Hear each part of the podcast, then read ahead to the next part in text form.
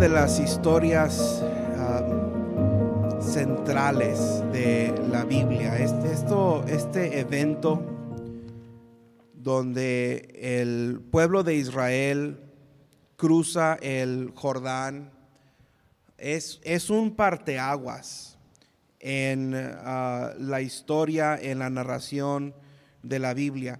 Y es, es una de mis historias favoritas. De hecho, predico mucho acerca de, esto. Uh, predico mucho acerca de la vida cristiana victoriosa. Es algo que me llama mucho la atención. Y uh, hay, un, maestro de homilética que dice que, no un predicador no debe predicar demasiado de un tema. No voy a decir quién es, pero está sentado acá de este lado. Uh, pero es un tema que me llama mucho la atención. Porque es un tema en que todos los cristianos podemos identificarnos. Ahora, nos tenemos que regresar eh, varios años antes de este punto en que Israel cruza el Jordán para entrar a la tierra prometida, para entender un poquito acerca del trasfondo. Israel había estado en Egipto cautivos por 400 años. Dios llama a Moisés, uh, no voy a entrar en todo el detalle, Dios llama a Moisés para liberar al pueblo de Israel de Egipto. Moisés se enfrenta con Faraón, Faraón no quiere dejarlos ir. Por fin Dios envía 10, le decimos plagas, 10 plagas, y uh, quebranta por fin el corazón de Faraón para liberar al pueblo de Israel. Egipto uh, persigue a Israel en el desierto y cruzan el Mar Rojo. Ahí es en donde Moisés, uh, con su vara y con el poder de Dios, parte las aguas del Mar Rojo y salen de Egipto al desierto. Tardarían dos años para llegar a la tierra prometida. Deciden, después de por fin llegar a la ribera del río Jordán, que no quieren entrar porque doce espías, uno que representaba cada una de las doce tribus de Israel, entraron a la tierra cuando regresaron, diez dijeron, no vamos a entrar, es muy peligroso, hay gigantes y nos van a aplastar. Dos dijeron, sí queremos entrar, pero normalmente en la vida la minoría que habla de manera positiva es ignorada. Normalmente es cuando la mayoría no quiere, es cuando las cosas no se hacen. Y regresan al desierto. Uh, están vagando en el desierto, 40 años vagan por el desierto. Y en realidad lo que está sucediendo es que Dios los está castigando por su incredulidad. Dios les había prometido la tierra, Dios les había dicho que les iba a dar la victoria, Dios les había dicho que les iba a entregar la tierra prometida, pero por temor no entraron. Entonces por 40 años están vagando en el desierto. Pasa el tiempo, termina la, la, sentencia, la generación incrédula que tuvo que morir antes de entrar a la tierra, mueren y ahora el pueblo de Israel se presenta de nuevo a la ribera del río Jordán. El Jordán es el último obstáculo antes de entrar a la tierra de Canaán, a la tierra que fluye leche y miel, que, que representa la vida cristiana victoriosa del creyente. Y normalmente el río Jordán mide unos 30 metros de ancho. Este auditorio de pared a pared mide 33 metros. Normalmente es lo que medía de ancho el Jordán, unos 30 metros de lado a lado. Pero Israel llega ahí al Jordán en el tiempo de la siega y el Jordán está crecido. Ahorita el Jordán no mide 30 metros de ancho, mide unos 500 metros de ancho, medio kilómetro de ancho más o menos mide el río Jordán. Entonces Israel necesita que suceda algo sobrenatural. Y Dios hace las cosas de manera en que el hombre no pueda tomar la gloria. Cuando Dios se encarga de una situación, es imposible que yo diga, pues lo logré. Cuando, cuando Dios se encarga de que algo se haga, yo no puedo decir que yo lo hice. Entonces Dios toma cartas en el asunto. Y creo que no sería una exageración decir que cada persona en este auditorio, cuando menos los adultos, nos enfrentamos con nuestro propio tipo de río Jordán. Tratamos con obstáculos que nos detienen de tener victoria. Y estoy hablando de victoria espiritual. Sentimos que hay situaciones en nuestras vidas que no vamos a poder cruzar.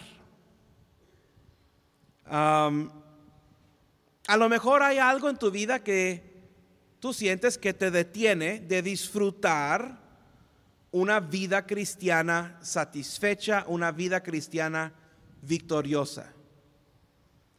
Creo, creo que sería justo decir que la mayoría de nosotros tenemos algo en nuestra vida que decimos o pensamos, si simplemente no fuera por esto, yo estaría mejor. Si nomás no fuera por esta situación, si nomás no hubiera sucedido tal cosa en mi vida, si nada más yo no batallara con esto, entonces las cosas serían mejor. Si yo pudiera solucionar este problema, si no fuera por esta necesidad, mi vida estaría bien. Dios se especializa en sobrellevar obstáculos que nosotros consideramos como imposibles. Hay esperanza en esta historia. Hay esperanza para Israel. Las estrategias que funcionaron para Israel hace más de tres mil años para cruzar ese Jordán y para entrar en la tierra plena, la tierra de bendición que Dios les había prometido, esas mismas estrategias funcionan hoy para el cristiano de hoy para sobrellevar esos obstáculos imposibles de la vida y llegar a tener una vida cristiana victoriosa. Y si implementamos esas estrategias, sí vamos a poder pasar nuestro Jordán. Y sí vamos a poder tener vidas victoriosas. Ahora, el mensaje de Dios lo encontramos en los versículos del 1 al 3. Josué le Josué había hablado con Dios, había conferenciado con Dios. Y hay algunas cosas que se le dice al pueblo que tiene que suceder para que se pueda pasar el Jordán. El versículo 3 dice que se le mandó al pueblo diciendo, cuando veáis el arca del pacto de Jehová vuestro Dios y los levitas sacerdotes que la llevan, vosotros saldréis de vuestro lugar y marcharéis en pos de ella. El arca del pacto se menciona siete veces en este pasaje. Y el arca del pacto simboliza el poder de Dios, simboliza la presencia de Dios. El arca del pacto se encontraba en el lugar santísimo, se encontraba en ese lugar en donde la misma presencia de Dios descendía y llevaba a cabo el perdón del pecado del pueblo. El arca del pacto representa la presencia de Dios en el campamento de Israel. Y lo primero que se le dice al pueblo cuando están a punto de enfrentar ese obstáculo imposible, ese obstáculo ah, peligroso, cruzar eh, familias, mujeres, niños, animales, a través de un río crecido, turbulento, agua turbia, sin saber qué hay en el fondo, si hay un pozo o un barranco. Tener que atravesar eso es, es peligroso. Y se le dice al pueblo que deben de ver el arca del pacto. En otras palabras, mira a Dios. Hermano, las mismas estrategias que funcionaron para Israel hace más de tres mil años, para que pudieran sobrellevar el obstáculo para entrar a la tierra prometida, esas mismas estrategias funcionan hoy para nosotros, para sobrellevar los obstáculos de nuestras vidas, para vivir vidas cristianas victoriosas. Y a Israel se le dice, mira a Dios, pon tus ojos en Dios. Mire Juan 5, 19. Juan 5, 19. Juan 5, 19. Algunos se nos olvida esto. Se, se nos olvida el hecho de que Dios nos ama. Juan 5:19 dice, sabemos que somos de Dios. Eso, eso implica certeza, sabemos que somos de Dios. Y el mundo entero está bajo el maligno. Versículo 20, Juan 5:20, pero sabemos que el Hijo de Dios ha venido y nos ha dado entendimiento para conocer al que es verdadero. Está hablando de Dios. Y sabemos y, estamos en el verdadero, en su Hijo Jesucristo. Este es el verdadero Dios y la vida eterna. Si tú observas a Dios, Él te enseñará a vivir día a día. Si tú pones tus ojos en Dios, Dios te va a enseñar por qué camino ir. Mira, hermano, vivimos en un mundo de falsedad. Nada de lo que usted ve en este mundo, usted lo puede creer. Cada eh, noticia que sale en la televisión tiene algo de falsedad. No le podemos tener confianza, plena confianza a nadie. Este mundo es un, es un mundo de, de mentiras. Dice muy claramente, el mundo entero está bajo el maligno. Vivimos en un mundo peligroso. Vivimos en un mundo con aguas turbias. Vivimos en un mundo en donde no podemos ver lo que hay por delante. No sabemos por dónde caminar, no sabemos dónde hay pozos y barrancos. Aquí en la presa de la boca. Normalmente en estas fechas del año, muy seguido. Se sabe de alguien que anda ahí en las fiestas, en la Semana Santa, Ahora vamos a orar por este hermano, algo está sucediendo. Si algunos hermanos pueden ayudarnos, por favor, con este hermano. Vamos a orar. Cierre sus ojos, en su rostro. Vamos a orar. Padre, no sabemos la situación. Tú eres el gran médico, conoces muy bien nuestras condiciones. Te pido que bendigas a este hermano. No sabemos cuál, cuál sea su malestar. Pero te pido que nos dé sabiduría para ayudarle y uh, que, esté firme, que esté estable. Y ah, ayúdanos a concentrar nuestros corazones y nuestros pensamientos en tu palabra en estos momentos. Te lo pido en el nombre de Cristo. Amén. Cada año alrededor de este tiempo es triste, es lamentable. Pero cada año en estas fechas, en Semana Santa, se sabe de alguna persona aquí en la presa de la boca que andaba en el agua, que pisó mal, y ahí había una noria, había un pozo, había un barranco, había algún alambre de púas, había alguna situación en donde se cayó, se enredó, algo pasó, y es muy triste. Y, el, municipio trata de evitarlo y, ah, ponen anuncios ahí y hay que tener mucho cuidado, pero ah, lamentablemente hay gente que pierde la vida porque no saben en dónde están pisando, no saben qué es lo que está por ahí. Hermano, así es vivir en este mundo.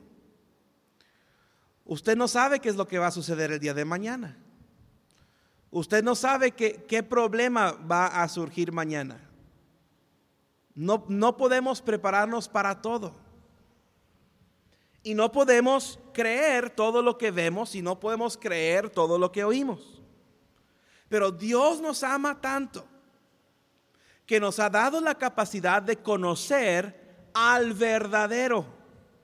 Y nos ha dado la capacidad de conocer lo verdadero. Hermano, si hay algo en lo que usted puede confiar, es en este libro.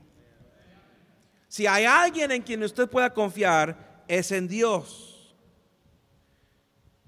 Dice la palabra de Dios ahí en Josué capítulo 3 versículo 3. Los capitanes del pueblo están hablando, les están diciendo, esta es la estrategia, esto es lo que vamos a hacer para cruzar el Jordán. Queremos entrar a la tierra de la bendición, queremos, queremos entrar a la tierra de la promesa, esto es lo que tenemos que hacer. Cuando veáis el arca del pacto de Jehová, vuestro Dios, y los levitas sacerdotes, que la llevan. Dice, vosotros saldréis de vuestro lugar y marcharéis en pos de ella. Saldréis de vuestro lugar y marcharéis en pos de ella. Entonces primero tenemos que poner nuestros ojos en Dios, ojos espirituales, el ojo de nuestra conciencia tenemos que tener a Dios presente en nuestras vidas y en nuestros corazones. Pero no es suficiente nada más ver a Dios y saber que Dios está ahí. Tenemos que salir de nuestro lugar y tenemos que seguir a Dios. ¿Qué dijo Cristo? Juan 14, 15. Ustedes saben este versículo. Si me amáis, guardad mis mandamientos. ¿Si están conmigo en esta mañana? Si me amáis, guardad mis mandamientos. No es suficiente creer que hay un Dios, no es suficiente creer en Dios, no es suficiente conocer su palabra. Si lo amamos, tenemos que hacer lo que Él nos dice. Ir a donde Él diga que vayamos. Por amor a Él. No hay nada que, que no debemos estar dispuestos a hacer por él. Es interesante que los capitanes del pueblo tienen que decirle, vosotros saldréis de vuestro lugar. Hermano, si tú vas a, seguir a Dios, vas a tener que salir de tu lugar. Si tú vas a seguir a Dios y vas a servir a Dios, tienes que salirte de tu mundo. Tienes que salirte de lo cómodo. Hermano David Valle y su esposa, él no es el misionero, su esposa es la misionera. a ella la estamos apoyando, ¿a él qué? Esa familia tiene que salir de lo conocido, salir de lo agradable, salir de lo, de lo cómodo. Le aseguro que en Guinea Ecuatorial no hay tacos al pastor. Allá comen carne de chango y gusanos. No le dijo, hermana, dile a tu esposa lo que van a andar comiendo allá. Pero si usted va a seguir a Dios, tiene que salir de su lugar.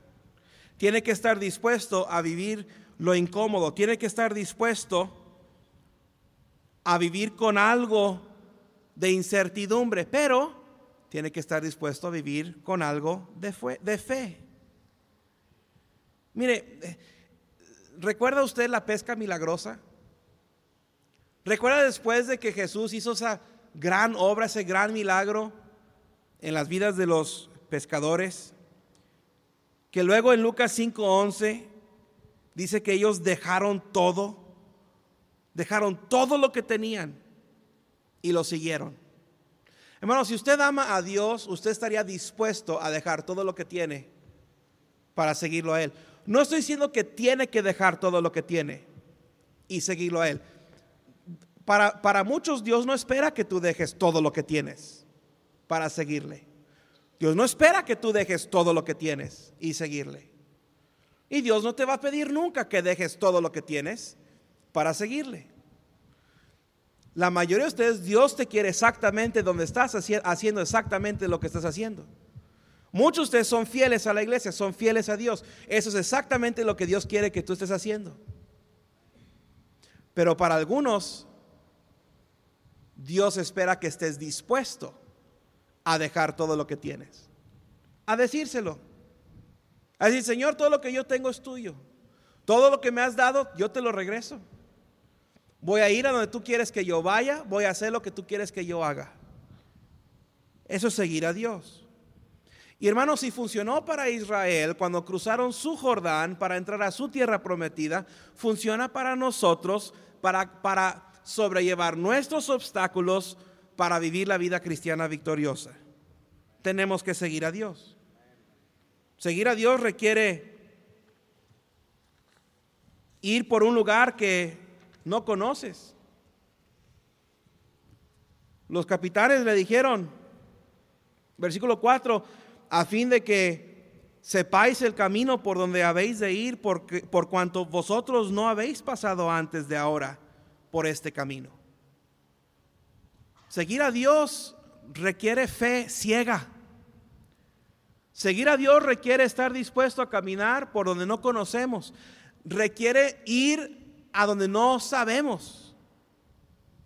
Es interesante cuando Dios llamó a Abraham, le dijo, levántate y vete de tu tierra y de tu parentela al lugar que yo te diré.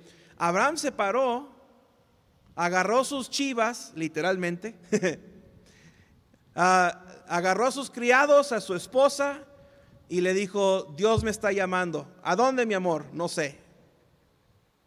¿A dónde vamos a ir? Pues ahorita vemos. ¿Y dónde vamos a terminar? Pues cuando lleguemos ahí lo vamos a saber. Qué increíble. ¿Quién hace eso? Nadie hace eso. Nadie hace eso. Semana Santa.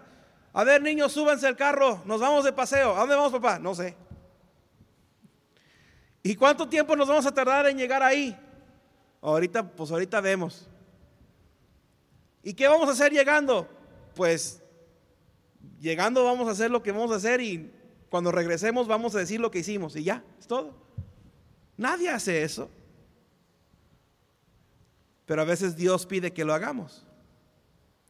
Dios le dice a este pueblo, ustedes nunca habían pasado por aquí. Hermano, seguir a Dios es una aventura. hacer lo que Dios quiere que tú hagas sin saber a dónde vas, cómo lo vas a hacer, eh, cómo lo vas a pagar para irte 80 mil pesos el boleto de avión perdónenme, hice algo que a lo mejor no debía haber hecho. Cuando mi hermano estaba hablando, yo choqué los boletos de avión. Dije, 80 mil pesos, no creo. Y me metí en mi aplicación, busqué, ah, 80 mil pesos cuesta. No estaba echando mentiras. Bueno, ah, luego hay misioneros que dicen, ocupo 45 mil pesos para mi boleto de avión. Hombre, llegan en camión con 200 pesos. Bueno, no sabes cuánto te va a costar, pero cuando Dios dice, levántate y vete a donde yo te llevaré, hermano, siempre es mejor que quedarte en donde estás. Yo prefiero seguir a Dios en la incertidumbre que quedarme donde estoy en la certidumbre. Yo prefiero seguir a Dios a ciegas, a tientas, que quedarme donde estoy con los ojos bien abiertos. Dios provee, Dios cuida. Luego les dice ahí el versículo 4. Por cuanto vosotros no habéis pasado antes de ahora este camino, dice, pero entre vosotros y ella, entre vosotros y el arca del pacto de Jehová, hay a distancia como de dos mil regiomontanos. Ah, no, perdón. como de dos mil codos. No os acerquéis a ella. Dos mil codos, es, eh, un codo es una medida que se usaba en los tiempos de la Biblia. Y dos mil codos para nosotros hoy en día es más o menos mil metros, aproximadamente un kilómetro. Para poder ver fácilmente lo que había frente de ellos, tenían que mantener una distancia. Es como cuando usted va manejando, bueno, algunos de ustedes no me van a entender esto. Cuando yo voy manejando, yo dejo una distancia entre mí y el vehículo que está delante. Algunos de ustedes van bien pegaditos y por eso chocan a cada rato. Pero ah, debes de dejar una distancia entre tú y el vehículo que va adelante. ¿Por qué? Pues por si el vehículo se detiene, tú tienes tiempo para detenerte. O si hay algo en, el, en, la, en la calle, si hay algo en la carretera, tienes tiempo para verlo y, y reaccionar para no pegarle. Dios quería que ellos pudieran tanto ver el arca, tanto verlo a él, pero también ver por dónde estaban caminando. Dijo que ellos nunca habían pasado por este lugar. Cuando tú miras a Dios y cuando sigues a Dios, Él te llevará a donde nunca has estado. Clama a mí, yo te responderé, te enseñaré cosas grandes y ocultas que tú no conoces. Pero también Dios no quería que nadie más que los levitas estuvieran en contacto con el arca. ¿Por qué? Porque nunca debemos de tratar a Dios como un cuate. Nunca debemos de tratar a un Dios, a, tratar a Dios con irreverencia. Lo que, lo que enseña esta porción del, del pasaje es que tenemos que temer a Dios. Tenemos que reverenciar a Dios.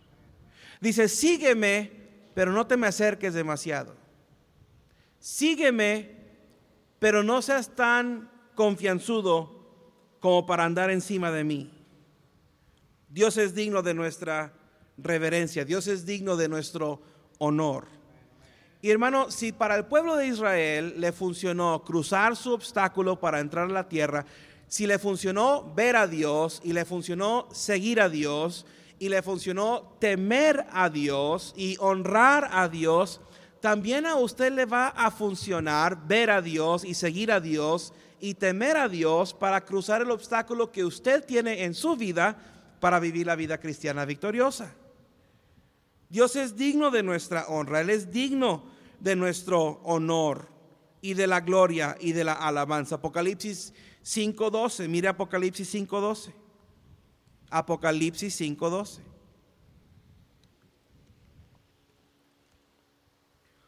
Que decían a gran voz, el cordero que fue inmolado es digno de tomar el poder, las riquezas, la sabiduría, la fortaleza, la honra, la gloria y la alabanza. Hermano, no importa la cercanía que gozamos a, Dios, no importa que, qué tan cerca estamos a Dios, Él sigue siendo justo y sigue siendo santo. Y debemos de temerle y debemos de honrarle. No somos nada más que pecadores salvos por gracia. ¿Sabe qué le señalaba a los israelitas? ¿Qué conciencia tenían cuando entendían que tenían que mantener una distancia del arca del pacto de Jehová? Les recordaba de sus pecados.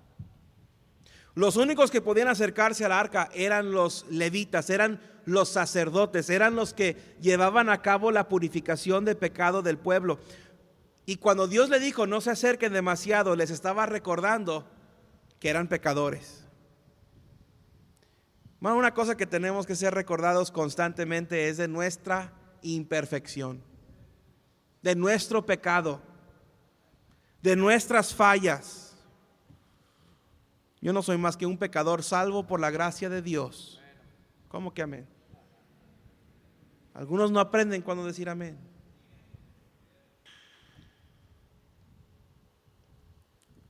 Si tú vas a cruzar ese obstáculo que está entre ti y la vida cristiana victoriosa, tienes que entender tu condición.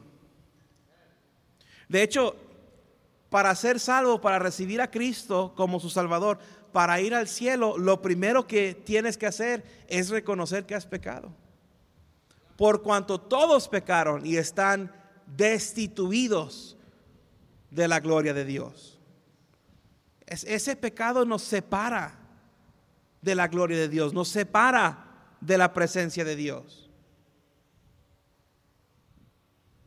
Y luego en el versículo 5, ahora Josué viene y Josué habla. Ya no son los capitanes, ahora Josué mismo, el general del ejército de Israel, viene y dice, santificaos,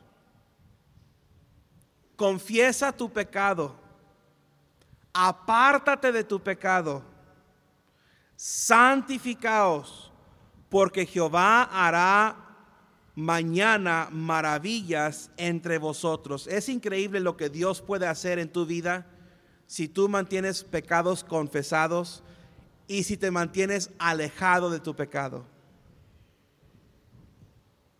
Le voy a decir la razón por la cual usted no puede vallar ese obstáculo y vivir la vida cristiana victoriosa. La razón principal es porque hay pecado en su vida. Cualquier cristiano que intenta y se esfuerza pero no logra es porque hay pecado en su vida. Ellos tenían que estar asegurados de no llevar nada que desagradara a Dios. Ahí tenían que dejar sus dioses, ahí tenían que dejar sus ídolos. Tenían que dejar sus estatuas. Tenían que dejar todo lo que representaba Egipto, dejar todo lo que representaba el mundo. Dios no los iba a cruzar el Jordán, no les iba a llevar a la tierra prometida si entraban con pecado. Dios no les iba a abrir el río Jordán si tenían pensado cruzar con pecado. Y hermano, examínese, examine su vida. Deje que el Espíritu Santo escudriñe su corazón y le muestre y le diga en qué está mal. No es difícil. Le aseguro si usted sinceramente y con un corazón, corazón quebrantado le dice al Señor, Señor, dime en qué estoy mal. He escuchado gente decir, no, hermano Brandon, si tú sabes que yo estoy mal en algo, tú dímelo. Yo quiero que tú me lo digas. Si tú, si tú sabes que yo estoy mal, dímelo. A lo mejor no tiene nada de malo decir algo así. Pero yo no necesito que Brandon me diga que, en qué estoy mal. Ahora, como quiera lo hace cada rato. Pero no necesito que Brandon me diga qué estoy mal. Yo no necesito que mi esposa me diga qué estoy mal. Ellas saben que estoy mal. Ella no me lo dice. Tú sí me lo dices. Ella no me lo dice. Ella, deja que yo viva feliz e ignorante. Lo único que tengo que hacer es decir, Señor, tú me conoces, tú conoces mi corazón. Dime, enséñame en qué estoy mal. Yo quiero confesar mi pecado, quiero estar bien delante de ti. Yo quiero estar cerca a ti, quiero tener acceso a ti, quiero perdón de mis pecados. Examinaos a vosotros mismos si estáis en la fe. Probaos a vosotros mismos o no os conocéis a vosotros mismos que Jesucristo está en vosotros a menos que estáis reprobados. Salmos 26, 2. Escudriñame, oh Jehová, y pruébame, examina mis intentos y mis íntimos, perdón, examina mis íntimos pensamientos y mi corazón. Santificaos santificados. ¿Sabe una muy buena manera de santificarte? Señor Jesús lo dijo en Juan 16, 16. Jesús oró por sus discípulos y dijo al Padre, santifícalos en tu verdad, tu palabra es verdad. La palabra de Dios es un agente purificador. La palabra de Dios es un ingrediente activo que cuando lo aplicamos a nuestras vidas y cuando nos saturamos de la palabra de Dios, empezamos a ver santificación y purificación. ¿Cómo necesitamos pasar tiempo serio delante de Dios? Mire hermano, usted va a ser un cristiano frustrado. Va a ser un cristiano que sabe que algo le falta en su vida cristiana Sabe que no ha llegado al nivel en donde debe estar. Sabe que no ha madurado a donde usted debe haber madurado a esas alturas en su vida cristiana. Y la razón por la que usted no puede atravesar esos obstáculos para tener la vida cristiana victoriosa es porque usted no pone sus ojos en Dios, no sigue a Dios, no teme a Dios y vive con pecado no confesado en su vida.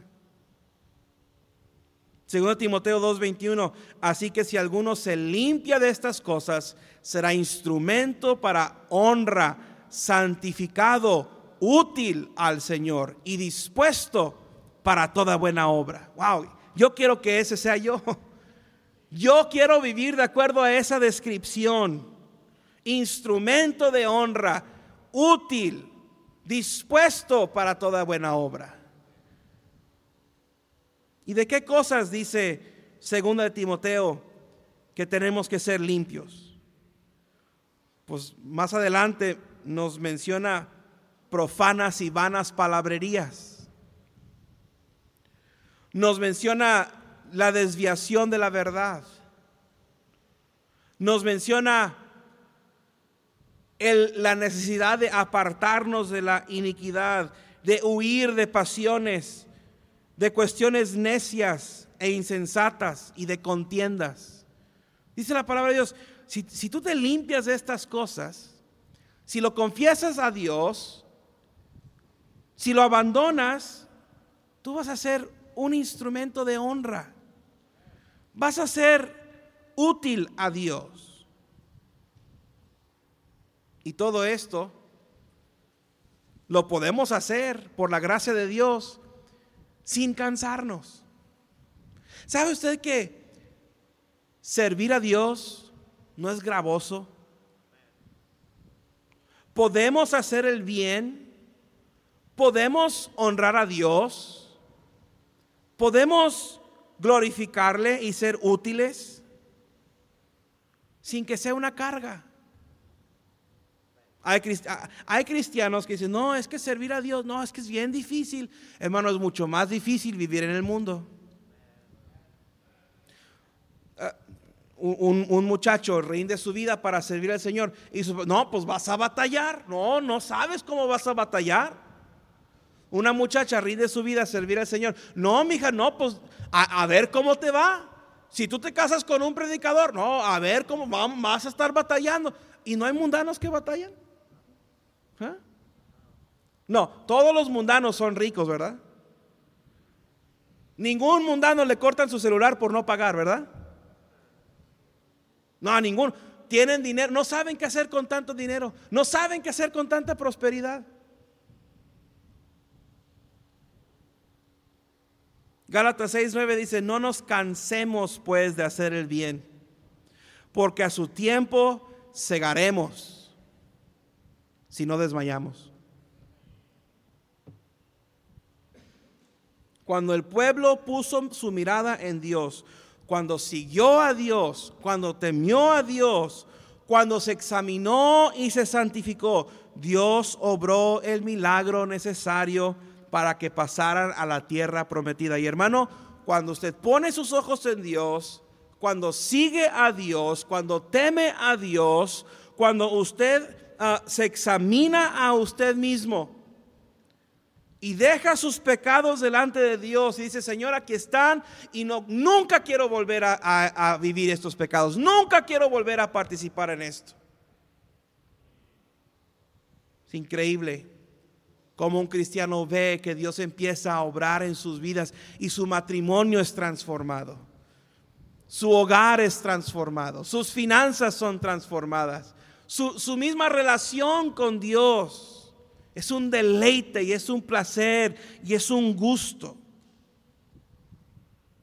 Yo no dudo que usted está enfrentándose con algún obstáculo, con alguna pared que parece que simplemente no puede pasar de ese lugar. Y no puede sobrellevar ese obstáculo. Y no está satisfecho. Ahora, algunos yo sé que ahí están sentados. No, yo estoy bien. Yo estoy a gusto. Sí, es porque todavía estás en Egipto. Ay, se me puso callado. Ah, es que pensaban que ya se acababa la predicación, ¿verdad? Ya, se habían puesto los zapatos las hermanas, ya pidieron su Uber. Cancela tu Uber, aquí vamos a estar un rato más. No, yo estoy bien, ¿no? Mira, esta predicación no fue para mí porque yo estoy bien a gusto. Sí, es porque tú, tú ni saliste de Egipto. Tú estás disfrutando, hermano Víctor enseñó en la escuela dominical en la mañana. Tú estás disfrutando todavía este, los pepinos, las sandías, los perros, digo, los puerros. ¿Estás disfrutando todavía los ajos, las cebollas de Egipto? Y es cierto, esta predicación no aplica a ti. Porque tú no, has, tú no estás en un punto en tu vida en que estás diciendo, Señor, yo quiero hacer más para ti. ¿No has llegado a ese punto en tu vida cristiana en que, en que sientes la necesidad y la insistencia del Espíritu Santo de salir adelante? Tú estás vagando en el desierto. Vueltas y vueltas y vueltas. Este mensaje es para aquellos que dicen, yo quiero algo más. Yo quiero que Dios me use. Yo quiero ver victoria en mi vida. Yo quiero ver milagros en mi vida. Pues el primer paso a la vida cristiana victoriosa es recibir a Cristo como tu Salvador personal. Si tú no conoces a Cristo como tu Salvador personal, olvídate de todo lo que he dicho. Lo primero que tienes que hacer es reconocer que eres un pecador y que necesitas un Salvador y sinceramente pedirle a Él que perdone tu pecado y creer en Él, en su muerte y su sepultura y su resurrección, poniendo tu confianza en Él para que sea tu Salvador personal. Después de eso, es tiempo de crecer. Me preocupan algunos cristianos. Tienen años y años y años en la iglesia pero están atorados en su vida cristiana. Están eh, y les suena el celular durante el culto. Lo bueno que es el hermano Rafael y él tiene acceso a una coca y unos chocorroles para, para el rato.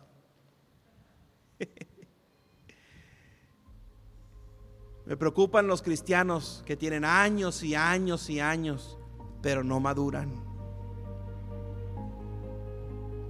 ¿Qué de usted, hermano?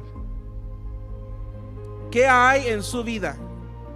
¿Qué situación? ¿Qué, qué enfermedad? ¿Qué, ¿Qué necesidad? ¿O qué prueba? ¿O qué problema que usted dice? Nomás si no fuera por él. Yo, yo puedo pensar en dos o tres en mi vida. Aquí está uno. Ay Señor, si tú me quitaras esto, wow. Oh, si esto se hubiera resuelto, ¿cómo, cómo podría